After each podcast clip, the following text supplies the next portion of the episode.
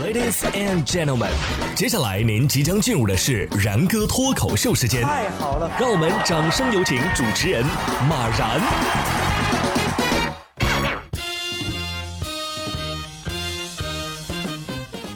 然哥说新闻，新闻脱口秀，各位听众大家好，我是然哥。不知道大家最近有没有在短视频平台上看到这样一个视频啊？说在江苏徐州啊，这个风筝啊非常大，有一名女孩呢被意外的带上了天。事实是怎么回事呢？原来是四月二十七号啊，巨型风筝的所有者刘先生啊跟大家说了，这个女孩啊不是风筝太大把这她不小心带上去的。而是这个女孩自己提出来想上天玩一下，当时啊，好几个女孩都试了。刘先生说呀，这风筝的质量啊肯定是没问题的，而且女孩上去呢也就是十秒钟左右，高度最多呀有六七米。记者咨询了风筝圈的业内人士，他表示啊，这风筝的连接环啊是存在着断开的可能的，有危险性，千万别尝试啊。怎么说呀？一个是真敢放，一个是真敢上啊啊！你们是在筹备新的吉尼斯世界纪录吗？啊，不是说啊不能玩极限运动啊，你要是真想玩极限运动，你得找个有专业安全设备的呀，不是说这个东西就能往上飞呀。对呀，这次没出事儿，那只能说是幸运啊。哎，不过要说幸运，呃，这位那是真的太幸运了。日前，陕西延安开往四川成都的 D 幺九二五次动车上，有一名乘客呀，突然大量的流鼻血，情况看上去非常严重啊。巧的是什么呢？这辆车上正好有来自四川大学华西医院的五十五名医护人员，来自不同的科室的医生迅速上前救治，判断患者呀应该是高血压引起的鼻腔内血管破裂。乘客的病情得到初步的控制之后，下车送往了医院。遇到医生已经很幸运了，竟然还是华西的医生，还是五十五名。死神心想：怎么现在白衣天使都会群殴了吗？同样是需要医生，相对而言啊，下面这位就没那么幸运了。近日凌晨，南通的一位男子潜入到山中的寺庙窃取香火钱，被发现之后呢，是慌不择路的往山下跑啊，结果不慎摔伤，导致昏迷。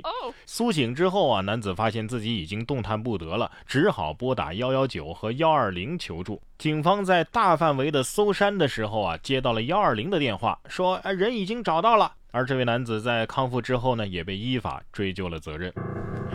这就是所谓的现世报吧？啊，你偷钱都偷到寺庙佛祖头上了啊，还不抓你？你个逃犯！哎，受了伤还麻烦幺二零转接幺幺零，这警察叔叔和医生叔叔都是一脸懵吧？不过你别说，现在的警察呀，办法也是越来越多。近日，在甘肃的凉州，因为鸡蛋在当地较为畅销，当地的民警和超市商铺协商之后呢，编了几句顺口溜啊，这个防诈标语印在了代销的鸡蛋上，宣传防骗防诈知识。不论是市民买鸡蛋还是用鸡蛋的时候，都能够看到这些宣传。据悉，这样的反诈蛋啊，已经印了一千多枚了，呃，也收到了不少网友的好评。有网友就说了：“这警察叔叔也是为反诈操碎了心呐！”哎，前面我们不是还说过有狗狗出卖色相宣传的吗？现在又有出卖鸡蛋品相的，都知道精准定位用户群体了。警察叔叔们也是用心良苦啊！鸡蛋得说了，你看我看似单薄的外壳，还是默默扛下了所有。下面要说的这个事儿呢，我觉得就可以按诈骗来处理啊。近日，杭州的小胡去理发。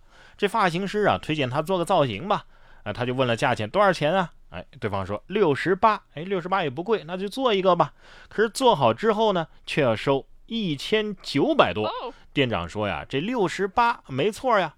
是一个夹子的钱，你这做造型用了二十八个夹子，那就是一千九百多呀。理发店又给小胡推荐办了一张三千块钱的三折卡，那么这次消费呢，呃，就只算五百块钱。小胡回去之后啊，怎么想怎么都觉得自己是被骗了，认为理发店存在误导消费。当地的市场监管部门表示会实地来调查处理的。又搁这儿跟我玩这个文字游戏呢，是吧？不是六十八一颗头，而是六十八一个夹子。你还不如说六十八一根头发丝儿算了啊！骗人，怎么说都是不对的。哪怕你是美女，哪怕你会撒娇。金华的浦江啊，一名女子在店里点了一杯奶茶，然后拿出一张百元大钞，随后就玩了一出老套的换钞把戏。女子翻看钱包，说自己有零钱，找老板要回了真钞，然后又改口说哦零钱不够，又把假钞递了过去。这次店老板发现不对了，抓住了女子。女子喊着啊哥哥哥哥放过我吧！但是店老板呢，并没有怜花惜玉。随后呢，民警又接到了附近店铺的报警，说收到了假钞，经确认也是这名女子所为。